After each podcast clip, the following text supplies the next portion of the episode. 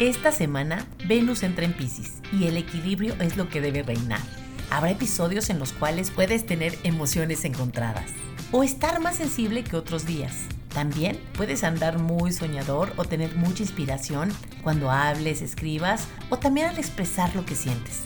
Lo mejor es mantener un punto medio. Por otra parte, el fin de semana tenemos luna llena en Leo y proyectarás mejor tu liderazgo. También puede haber abuso de poder. Urano tiene un aspecto tenso con el Sol y la Luna y te darás cuenta de situaciones que ya no te hacen bien y tendrás la oportunidad de elegir con la verdad en la mano lo que te conviene y lo que ya no te conviene. Aprovecha tu creatividad y tira lo que ya no sirve. Todo esto y más es la energía disponible de esta semana. Quédate aquí, no te vayas.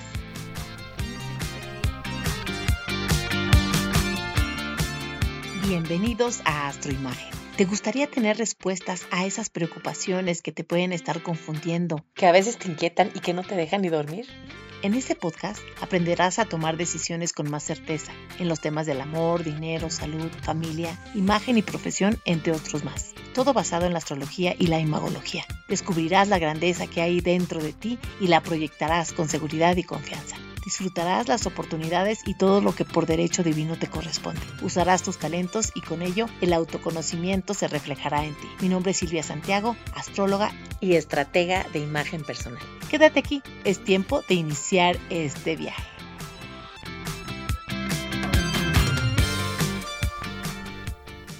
Hola, ¿qué tal? ¿Cómo estás?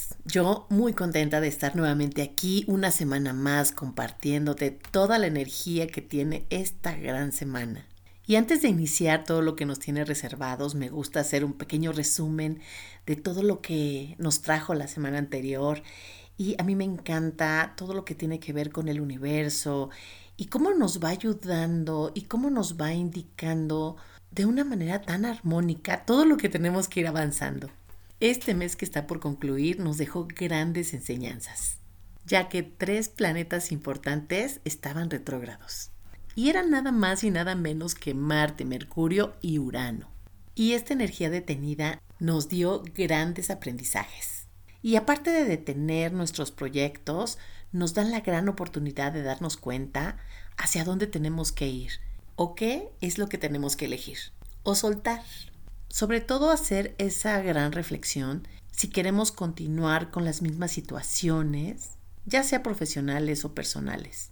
Siempre es importante tomar conciencia y darnos cuenta de esa realidad. Haz un análisis de todo lo que te rodea y tú, solo tú vas a elegir si las das por concluidas o sigues adelante, pero siempre teniendo un cambio. Y sobre todo que el sol ya está en acuario, nos da esa libertad de abrirnos a nuevos caminos y sobre todo saber que la libertad significa responsabilidad. Eso es lo más importante. No más pretextos ni excusas. Que si el gobierno, que si la pareja, que si los hijos, ya es tiempo de poner acción, de poner manos a la obra y ayudarnos con ese impulso que nos está dando toda esta maravillosa energía y hacer lo que realmente tu corazón te diga. Y ya para empezar toda esta información que tenemos esta semana, tenemos la gran entrada de Venus en Pisces. Y esta energía tiene muchos significados. Y como todos los aspectos tienen la polaridad, pues este nos escapa, que es su lado luminoso y su lado oscuro. Y a diferencia de estas dos, ninguna es mejor que la otra, simplemente son. Y nos ayudan a determinar entre lo que se elige y lo que se deja. Y eso es maravilloso. Así es que prepárate, porque puedes descubrir muchos aspectos y muchas situaciones de lo que es el amor y lo que es el deseo. A nivel general veremos actos de solidaridad, de amor universal, de cuando te entregas sin tener algún límite, de cuando no distingues una relación real de una fantasía. Y ahí pueden venir muchos desencantos, frustraciones, enojos o tristezas. Así es que lo más importante es que pongas los pies en la tierra y no te dejes sorprender por promesas sin fundamento. Abre bien los ojos y cree más y fundamenta todo más en los hechos que en las palabras. Y si es que estás en una relación de estas características, básicamente también es preguntarte, ¿por qué permitiste ciertas situaciones o por qué estás ahí? ¿Qué ganancia secundaria te trae toda esta situación? Tienes un trabajo, tienes dinero, tienes compañía, tienes una casa bonita o tienes algún lazo importante en el cual tú aprendiste ciertas cosas que significaban el amor. Y si es así, lo más importante de todo esto es que puedes aprender a sanar esa parte de las creencias del amor que no te están dejando nada bueno. Y te digo todo esto porque al principio puedes sentir que en una relación o a nivel personal, profesional, familiar, puedes tener ese vínculo donde no pones límites y que después te puedes dar cuenta de que la otra persona o el otro grupo de personas no te están correspondiendo como tú quieres. Y esto va a ser porque va a tener Venus una cuadratura con Marte y ahí van a venir los enojos, las frustraciones y el por qué lo permití. Y este aspecto va a ser sumamente importante porque va a ser cuando despiertes y digas ya basta y te dé el impulso de tomar acción a lo que tienes que hacer para de una vez ya zafarte de todas esas fantasías. Y hablando de otra situación de este mismo tránsito, porque un solo aspecto puede significar muchas cosas. También es un buen momento para inspirarte. Si es que te dedicas al arte, compones algún tipo de canciones o escribes algo creativo como puede ser poemas, libros, música, donde te tengas que inspirar, es un excelente momento para que tú lo realices. Y uno de los ejemplos más frescos que tenemos ahorita es, bueno, la canción que sacó Shakira, que me encantó, porque, bueno, hizo un tipo catarsis y de ese sentimiento que ella tenía guardado, hizo un gran éxito. Y bueno, ahorita eh, una de las filosofías que hay entre, entre mujeres y las personas que se identifican con, este, con esta canción es sumamente poderoso.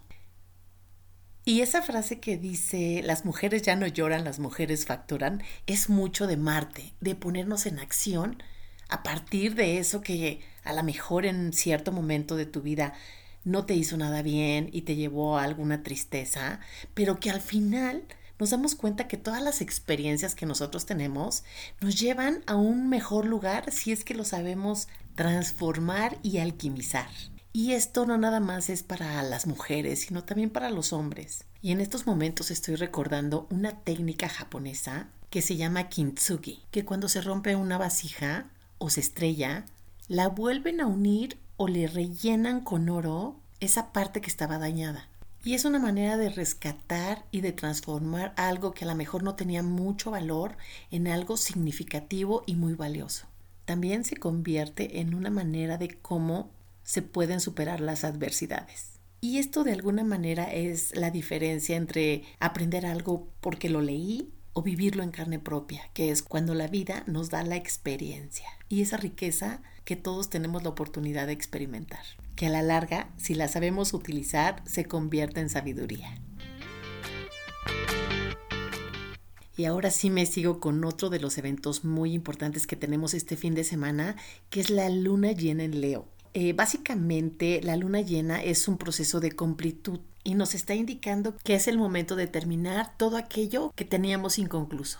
Hay varios planetas involucrados en toda esta energía y estos son muy importantes por la manera en la que se van a combinar, como es el aspecto de Urano que está en Tauro y del Sol que se encuentra en Acuario. Y estos dos combinados nos habla de muchos cambios y de liderazgo. En cuanto a este último, estas dos energías nos están hablando de una que dirige y otra que es el equipo. Y para que este tenga mayor eficiencia, siempre nos tenemos que fijar en los resultados.